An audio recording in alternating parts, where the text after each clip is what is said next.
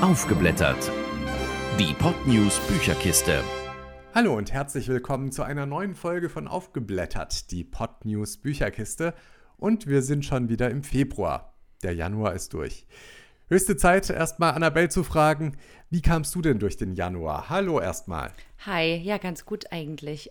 Es gab einen Umzug, ähm, das war ein bisschen stressig, aber. Das glaube ich, vor allem ähm, mit Kind. Ja, aber ansonsten alles gut, ja. Und du kamst trotz allem zum Lesen. Faszinierend. Ja, es ist tatsächlich immer ganz gut eigentlich, dass man äh, durch den Podcast sich extra Zeit nehmen muss, in Anführungszeichen, mhm. um zu lesen. Weil normalerweise im Alltag würde das, glaube ich, schnell untergehen, dass man sagt, okay, nee, ich nehme jetzt einfach mal die paar Stündchen und mach das. Mhm. Von daher, ähm, ja, ist sowas tatsächlich immer ganz gut, da so einen Termin zu haben, dass man sich auch mal Zeit für sich selbst nehmen muss. Das ja, das ist schon ganz gut. Schaust du eigentlich irgendwie auch mal Fernsehen oder in letzter Zeit, weil mit Kind und Lesen und sonst was funktioniert das ja wahrscheinlich so gut wie gar nicht?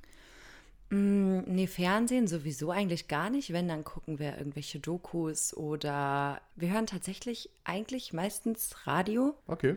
Ähm, aber Fernsehen okay. haben, haben wir gar nicht. Wir gucken, wenn, dann über den PC oder über das Tablet Dokus. Ja. Okay, so Serien oder sowas schaut ihr jetzt auch gar nicht in dem Sinne. Ähm, eigentlich schon, wenn es irgendwas Interessantes gibt, aber Moment, ich weiß gar nicht, was haben wir das letzte Mal geguckt? Da haben wir das letzte Mal irgendwas auf Netflix geguckt. Ah, genau, ich weiß wieder, diese Serie über Verschwörungstheorien.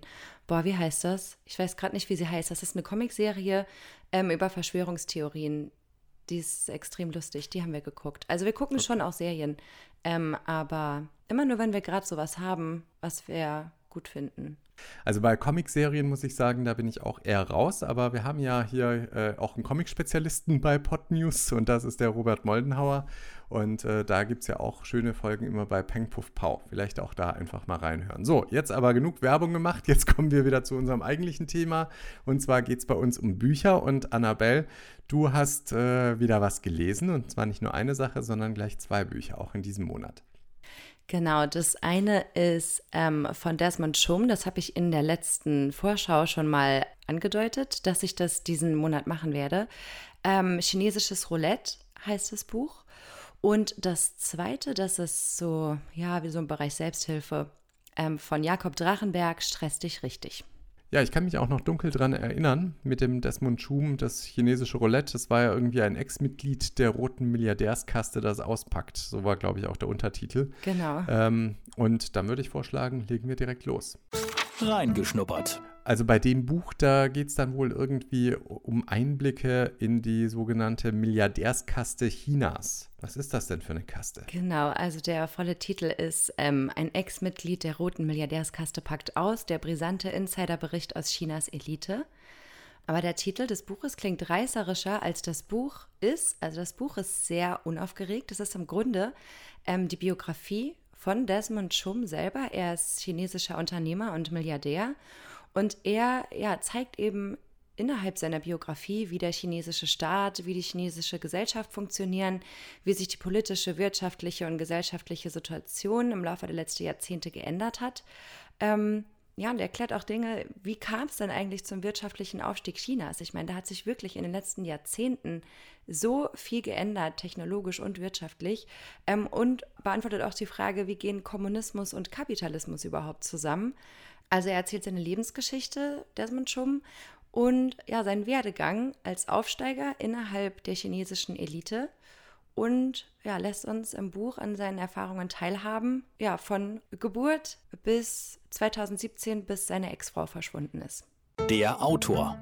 So viel haben wir ja schon mal gehört. Desmond Schum ist Chinese und alles weitere bin ich gespannt, was du uns erzählen kannst zu Desmond Schum. Ja, also er ist geboren in Shanghai, ist aber als Kind schon mit seinen Eltern nach Hongkong emigriert. Die Familie war sehr arm dort und musste sich hocharbeiten von ja ganz unten.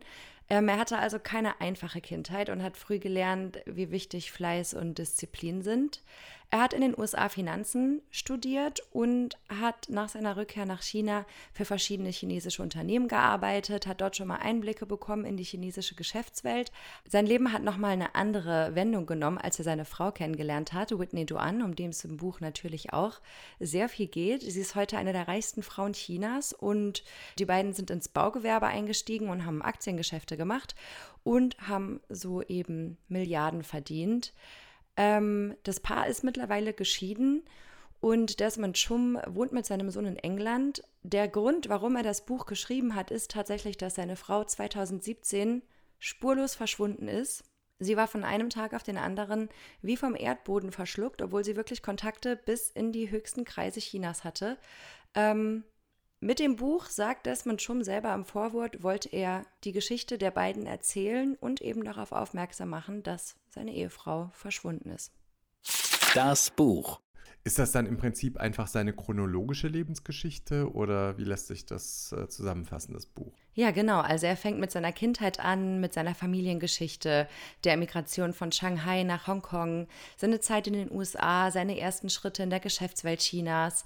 Dann natürlich, ganz wichtiger Punkt, das Kennenlernen seiner Frau, äh, die Kontakte, die beide geknüpft haben, die wirtschaftlichen Unternehmungen bis hin zum Verschwinden seiner Ex-Frau. Ähm, genau, erzählt er das chronologisch, zwischendurch natürlich immer wieder gespickt mit Erlebnissen. Also es ist wirklich ein sehr detailliert geschriebenes Buch. Wie viele Seiten hat das? Also nur so ganz grob, 300. Ein... Okay, okay. Also jetzt kein 1000 Seiten Wälzer. Nee, nee. Also es okay. liest sich auch wirklich unheimlich schnell. Also es ich hatte es mir eher so als Sachbuch vorgestellt. So, er packt aus ähm, und erzählt, was da alles so läuft hinter den Kulissen. Aber es ist wirklich eher seine Biografie und in seiner Biografie verarbeitet er seine Erlebnisse und ja, gibt eben Einblicke nicht nur in seinen persönlichen Werdegang, sondern auch in die chinesische Gesellschaft, die Kultur und wie das politische und wirtschaftliche System eigentlich funktioniert, sodass eben zum Beispiel ohne Kontakte in hohe Politik- und Parteikreise gar keine erfolgreichen Business-Deals möglich sind. Also dass da unheimlich viel Korruption in Gange ist und ja, dass die Regeln und die speziellen politischen Ausrichtungen innerhalb dieses Systems sich aber auch immer wieder ändern und ja, es wirklich darauf ankommt, zu wem du Kontakte hast und ob die Kontakte gut oder schlecht sind, das kann sich von einem auf den anderen Tag ändern. Und seine Frau ist eben das beste Beispiel dafür. Verstehe. Ja, ich meine, es ist ja auch immer wieder schwierig, wenn man zum Beispiel jetzt als Ausländer in China irgendwie einsteigen möchte und da irgendwie einen Betrieb äh, auf die Beine stellen möchte oder eben da einen zusätzlichen Wirtschaftszweig aufmacht, ist es so, dass es, ich glaube, jetzt ganz frisch geht es sogar so, dass man die Hauptanteile haben darf an der Firma, aber früher musste man immer diese Joint Ventures machen, sodass man immer einen Chinesen hatte, der, ich sag mal, über 50 Prozent der Firma in seinem Besitz hatte und auch ausländische Unternehmen, also selbst große Autounternehmen wie Daimler und weiß ich nicht wer alles, die mussten immer einen chinesischen Partner haben, um da wirklich auch auf dem Markt äh, was reißen zu können. Ja, genau, das beschreibt er auch im Buch. Ähm, was aber auch deutlich wird, ist, dass es da nicht nur um Geld geht, sondern auch um die Kultur dahinter. Also, dass du allein schon jemanden an deiner Seite brauchst. Und das hat Desmond Schum zum Beispiel mit seiner Frau, die ihn überhaupt in eine bestimmte Gesellschaft einführt, die genau weiß, in welcher Art und Weise man mit wem sprechen muss. Das ist auch sehr interessant, ja, wie er das erzählt. Man lernt wahrscheinlich auch einiges über die chinesische Gesellschaft grundsätzlich, oder? Weil die ja durchaus auch nochmal ganz andere Regelungen hat. Jetzt zwar nicht wie so das indische Kastensystem, aber dennoch ist es ja schon wichtig, äh, wer da mit wem wie spricht. Das ist ja schon nochmal alles ein bisschen konservativer als jetzt, ich sag mal, in Europa oder auch in den USA. Ja, genau. Also er erzählt wirklich auch Kleinigkeiten, die wichtig sind im Umgang miteinander. Ähm, er erzählt auch, dass die chinesische Machtelite, obwohl das ja ein kommunistisches System ist, die so eine eigene Art aristokratische Oberschicht haben, ähm, die einfach rein durch ihre Herkunft dazugehören und die sind eben dadurch geschützt. Und wer nicht zu dieser Elite dazugehört, also man kann sich schon hocharbeiten an die Spitze, so wie das man Schumm und seine Ex-Frau das gemacht haben, aber das Schicksal von diesen Aufsteigern hängt eben von der Gunst der Machthaber ab. Und äh, dass man schon sagt, das ist wie ein Glücksspiel, man hat einfach gar keine Kontrolle darüber, wenn man sich in bestimmten Kreisen bewegt. Wobei, so wie du das jetzt aber auch beschrieben hattest, du meintest ja, dass er in den USA studiert hatte und er in ärmlichen Verhältnissen aufgewachsen ist, aber es muss ja schon so sein, so ganz arm können die nicht gewesen sein, weil sonst hätte er wahrscheinlich nicht mal ein Visum für die USA bekommen, geschweige denn da überhaupt hingehen können. Das war damals, also er hat das Studium aufgenommen, ähm, kurz nach den Studentenprotesten in China, die damals blutig niedergeschlagen wurden. Und damals haben Chinesen sogar Green Cards bekommen, eben Ach. weil sie als Flüchtlinge äh, ah. galten. Desmond Schum hat das aber tatsächlich ausgeschlagen, weil er zurück nach China wollte. Seine Eltern sind auch irgendwann wieder zu Geld gekommen, die haben sich auch ähm, hochgearbeitet. Sein Vater zum Beispiel ähm, hatte irgendwann angefangen, im Vertrieb einer amerikanischen Firma zu arbeiten, die die Hühnchenteile, die in den USA übrig bleiben, die die Amerikaner nicht essen wollen, wie Füße, Hälse, die Innereien, in China mhm. zu vertreiben. So ist zum Beispiel sein Vater irgendwann zu Geld gekommen. Aber während seiner Kindheit hatten die gar kein Geld und auch während des Studiums, also das mussten sie sich auch vom Mund absparen, beschreibt Desmond Schum. Deswegen hat er auch nicht in Kalifornien oder irgendwo studiert, sondern in Wisconsin. Okay, alles klar, verstehe. Gut, aber er war in den USA, immerhin. Ja, dann kommen wir jetzt mal wieder mehr so in die Jetztzeit, ähm, also aus seiner Jugend raus. Äh, du hattest ja vorhin auch erzählt, dass seine Ex oder Du hattest ja vorhin erzählt, dass seine Ex-Frau, mit der er ja seine ganzen Geschäfte hatte, verschwunden ist. Wo ist die denn? Im Buch selbst weiß Desmond Schum nicht, äh, wo seine Frau ist. Er hat zum Zeitpunkt, als er das Buch veröffentlicht hat, auf dem englischsprachigen Markt ist das letztes Jahr im Herbst rausgekommen, hatte er vier Jahre lang nichts von seiner Ex-Frau gehört, obwohl sie ein Kind zusammen haben. Der ist mittlerweile ähm, zwölf. Ähm, die ist von einem auf den anderen Tag einfach spurlos verschwunden, zusammen mit einigen äh, Kollegen aus ihrer Firma. Allerdings nach der Buchveröffentlichung im, auf dem englischsprachigen Markt hat er ein Interview gegeben und in dem erzählt er dann, dass einen Tag vor Buchveröffentlichung er einen Anruf von seiner Ex-Frau bekommen hat, zum ersten Mal Nein. seit vier Jahren, die ihn darum gebeten hat, die Veröffentlichung zu stoppen und mhm. unterschwellige Drohungen äh, bezüglich des gemeinsamen Sohnes geäußert hat. Insgesamt gab es wohl zwei solcher Anrufe. Desmond Schum weiß weiterhin nicht genau, wo sie ist, warum sie festgehalten wurde, was da Aber los das heißt, seine Frau lebt noch. Also das ist ja faszinierend. Oftmals gut in anderen Ländern, so wie Nordkorea oder so, oder auch früher in einigen südamerikanischen Ländern, da sind die Leute ja nie wieder aufgetaucht. Genau, also sie lebt noch. Aber mehr weiß er auch nicht. Es gab eben diese Anrufe, von denen er überzeugt ist, dass die von der chinesischen Regierung geskriptet waren. Er ist der Meinung, sie hat vielleicht irgendwas in der Hand gegen den chinesischen äh, Staatspräsidenten, aber er weiß es nicht. Es ist halt dieses Glücksspiel. Sie steht halt jetzt ähm, auf der falschen Seite sozusagen. Und er sagt auch, er hat zu dem Zeitpunkt, als sie verschwunden ist, schon in England gewohnt. Und er sagt auch, würde ich noch in China leben oder hätte ich zu dem Zeitpunkt noch in China gelebt, wer weiß, vielleicht wäre mir dasselbe passiert. Aha. Wann hat er denn das letzte Mal seinen Sohn gesehen? Erzählt er das? Der Sohn ist mit ihm nach England gegangen. Ach so, das heißt, der Sohn war mit ihm da, aber seine Frau hat ihm trotzdem gedroht, was den Umgang mit seinem Kind angeht? Ganz genau. Also er sagt, ähm, es fielen Sätze wie, ja, bitte stoppt die Veröffentlichung, es wäre doch sehr schade, wenn unserem Sohn was passieren würde. Deswegen ist er sich auch sicher, ah. dass der ah. Anruf nicht von seiner Frau per se kam, sondern eben geskriptet war, dass sich, dass irgendjemand in einer hohen Position gesagt hat, so du rufst ihn jetzt an und sagst das und das. Verstehe. Genau. Okay. Zusammengefasst. Na, das klingt ja schon so ein bisschen nach hartem Tobak, dieses Buch, wenn man das so hört. Also vor allem hier mit seiner Frau und dann auch mit seinem Sohn, dass es da richtige Drohungen gab am Ende. Ähm, ja, was ist denn so dein Fazit zu dem Buch und äh, was hast du da wirklich mitgenommen, wo du sagst, okay, so läuft das in China? Ähm, ich weiß gar nicht genau, was ich mir unter dem Buch vorgestellt hatte. Ich wusste nur, dass es unheimlich interessant klang. Ähm, und es gibt so viele Bücher bei China, vor allem von westlichen Experten. Und das Buch hat mich wirklich unheimlich gefesselt. Ähm, es ist, wie gesagt, sehr zurückhaltend und nüchtern geschrieben mit sehr viel Details. Desmond Schum gibt sehr viel Einblick in seine Intentionen, in sein Seelenleben und eben aber auch in die chinesische Gesellschaft, in die chinesische Kultur. Da gibt es Einblicke und vor allem eben auch, wie der Titel schon verspricht, hinter die Kulissen Chinas. Ja, also ich konnte es kaum weglegen. Es ist wirklich ein Augenzeugenbericht. Also es ist von jemandem, der mittendrin war, ähm, wer sich dafür interessiert, das Interview mit ihm, ähm, in dem er erzählt von den Anrufen seiner Frau, das gibt es im Internet, das war auf 60 Minutes Australia, so ein australischer TV-Sender. Das ist wirklich auch ein sehr interessantes Interview, was er da gibt. Da fasst er auch quasi nochmal zusammen, ähm, um was es im Buch geht und erzählt eben von seinen Erlebnissen kurz vor der Veröffentlichung. Also es ist sehr inspirierend und aufklärend und wie ich finde, nicht nur für politisch Interessierte.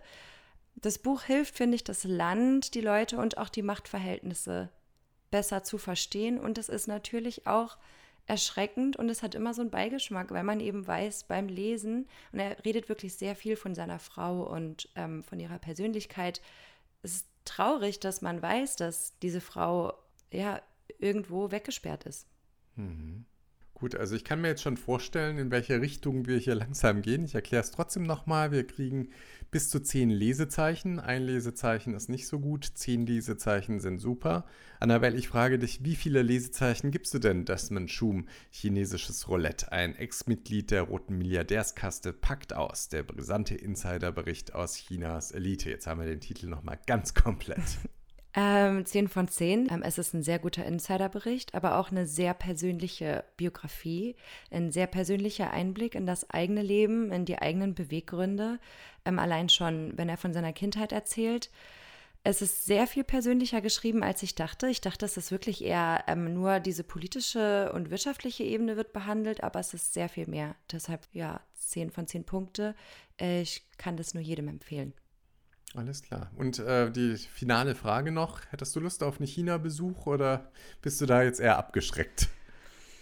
Mm, also mein Interesse dafür, wie China quasi funktioniert, wurde durch das Buch geweckt. Ob ich äh, jetzt direkt hinfliegen würde, das würde ich eher verneinen. Es ist ein schwieriges Thema. Ähm, ja. Okay, dann kommen wir jetzt von einem schwierigen Thema zu einem vielleicht, naja, ich weiß nicht, leichteren Thema, aber zumindest geht es um Stress. Den haben wir ja alle regelmäßig. Und da hattest du dieses Mal auch ein Buch herausgesucht und zwar von Jakob Drachenberg. Stress dich richtig. Reingeschnuppert. Ja, Stress haben wir ja eigentlich alle. Deswegen ist der Titel Stress dich richtig ja schon auch so ein bisschen ja, vielleicht nicht unbedingt provokativ, aber zumindest, was bedeutet das denn, stress dich richtig? Ähm, was Jakob Drachenberg, glaube ich, mit dem Titel sagen will, ist, dass Stress ja eigentlich eher negativ behaftet ist, also dass man Stress vermeiden will, vermeiden sollte.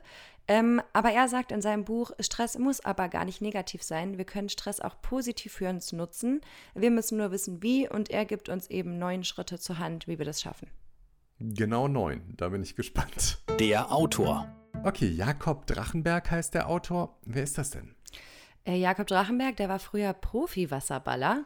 Ich wusste gar nicht, hm. dass das ein offizieller Sport ist, Wasserball. Doch, aber ist es nicht sogar olympisch? Ja. Ich weiß es nicht. Ich glaube, es ist sogar ja. olympisch. Ja, das ja. sagt er, äh, oder habe ich auf seiner Homepage gelesen, ich weiß gar nicht, aber ja, tatsächlich. Hm. ähm, jedenfalls hat er durch den Profisport gelernt, dass Stress auch der Motivation dienen kann. Irgendwann ist er aber ähm, durch seine Lebensumstände an stressbedingtem Burnout erkrankt und hat für sich Strategien gefunden, ja nicht gegen den Stress anzukämpfen, sondern mit dem Stress zu arbeiten. Ich hoffe, dass es nicht beim Wasserball äh, passiert, sonst werde ich in meinem Leben nie wieder Wasserball spielen. nee, es ist tatsächlich, glaube ich, eher wegen seinem Studium und der Arbeit nebenbei und ähm, der Sport hat ihm eher damit geholfen, dass er sich erinnert hat, stimmt, Stress ist ja nicht gleich schlecht. Jedenfalls hat er für sich neun Strategien ja, rausgefunden und die stellt er eben im Buch Stress dich richtig vor.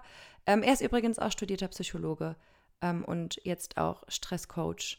Ich glaube auch einer der bekanntesten Stresscoaches Deutschlands und macht auch Podcasts zu dem Thema. Das Buch. Gut, also wir haben ja jetzt schon mal einen ganz groben Einblick bekommen. Äh, wie sollen wir denn mit Stress umgehen? Ja, auf jeden Fall mal nicht den Stress komplett vermeiden. Das geht nämlich gar nicht, sagt Jakob Drachenberg selbst. Stress ist wie Ernährung nicht per se negativ, sondern der Umgang kann sehr negativ sein. Ne, bei der Ernährung würde ja auch niemand sagen, wenn jemand Übergewicht hat, so Ernährung ist schlecht, ich gehe jetzt zum Anti-Ernährungstraining. Genau das gleiche beim Stress. Weil wir können nicht allen Stress vermeiden, dazu ist die Welt zu schnell, zu digital und zu multioptional geworden. Aber wir können Umgang damit lernen, um dann locker zu bleiben und gesund zu bleiben. Also der Fokus, der liegt bei ihm auf dem Lernprozess. Also, dass uns bewusst ist, dass das nicht von heute auf morgen geht, sondern dass es eben ein Prozess ist und dass es im Grunde im Laufe des Lebens immer wichtig ist, innezuhalten, dass wir auf uns hören müssen. Ähm, er sagt nämlich, das Wichtigste ist, dass Stress und Ruhephasen sich abwechseln.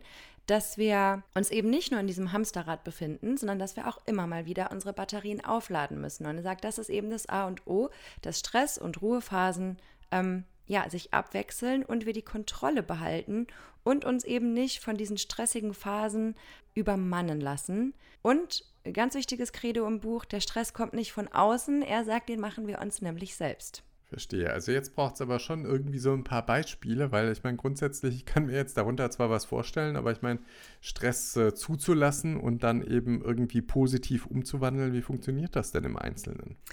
Also er hat, wie gesagt, diese neuen Schritte oder diese neuen Strategien, ähm, an denen man sich orientieren kann.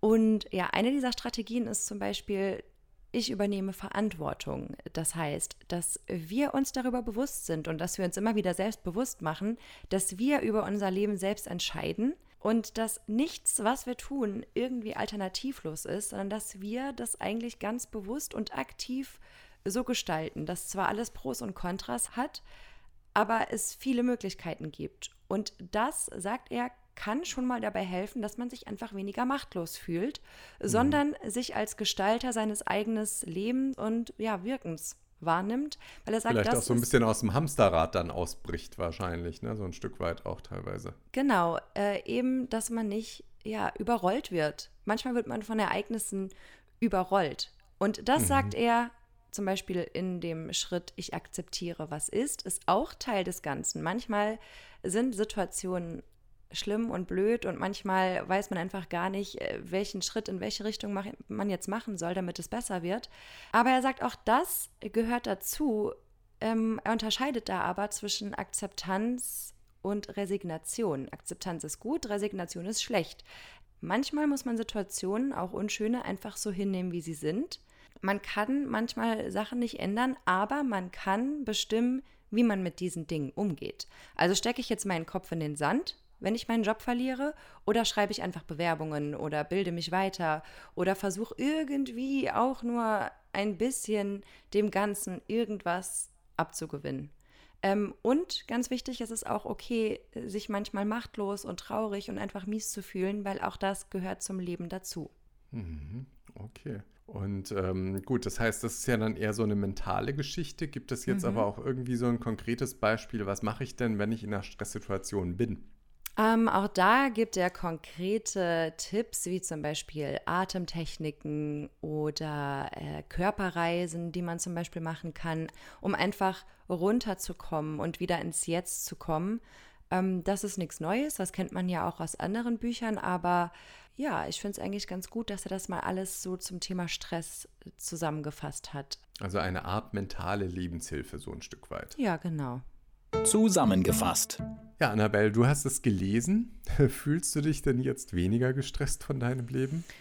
Mm, also es ist ja ein Lernprozess, wie er selbst so schön sagt. Ähm, ja. Was er mir auf jeden Fall mitgegeben hat, sind Impulse dafür, wie wichtig es ist, mal die Perspektive zu wechseln, dass man äh, sich manchmal von diesem Tunnelblick losreißen muss, den man automatisch bekommt, gerade wenn man gestresst ist, sondern dass man manchmal einen Schritt zurückgehen muss und sagen muss, okay, ganz ruhig, wo stehe ich eigentlich gerade, wie geht es mir und was kann ich jetzt machen, ähm, um da so ein bisschen Stress rauszunehmen. Was ich auch ganz gut fand im Buch, war, dass er wirklich konkrete Beispiele bringt, um Denkmuster zu entlarven. Also ich habe zum Beispiel auch manche Denkmuster erkannt, die ich auch an mir selber dann gesehen habe, die mir gar nicht bewusst waren. Er erklärt, wie Stress funktioniert, warum er aber aus evolutionärer Sicht auch wichtig ist und warum es gar keinen Sinn macht, Stress zu vermeiden, weil Stress nun mal Teil unseres Lebens ist. Wie gesagt, da gibt es Sofortmaßnahmen als erste Hilfe. Die sind mit Sicherheit ganz gut, wenn man wirklich nicht weiß, wo einem der Kopf steht.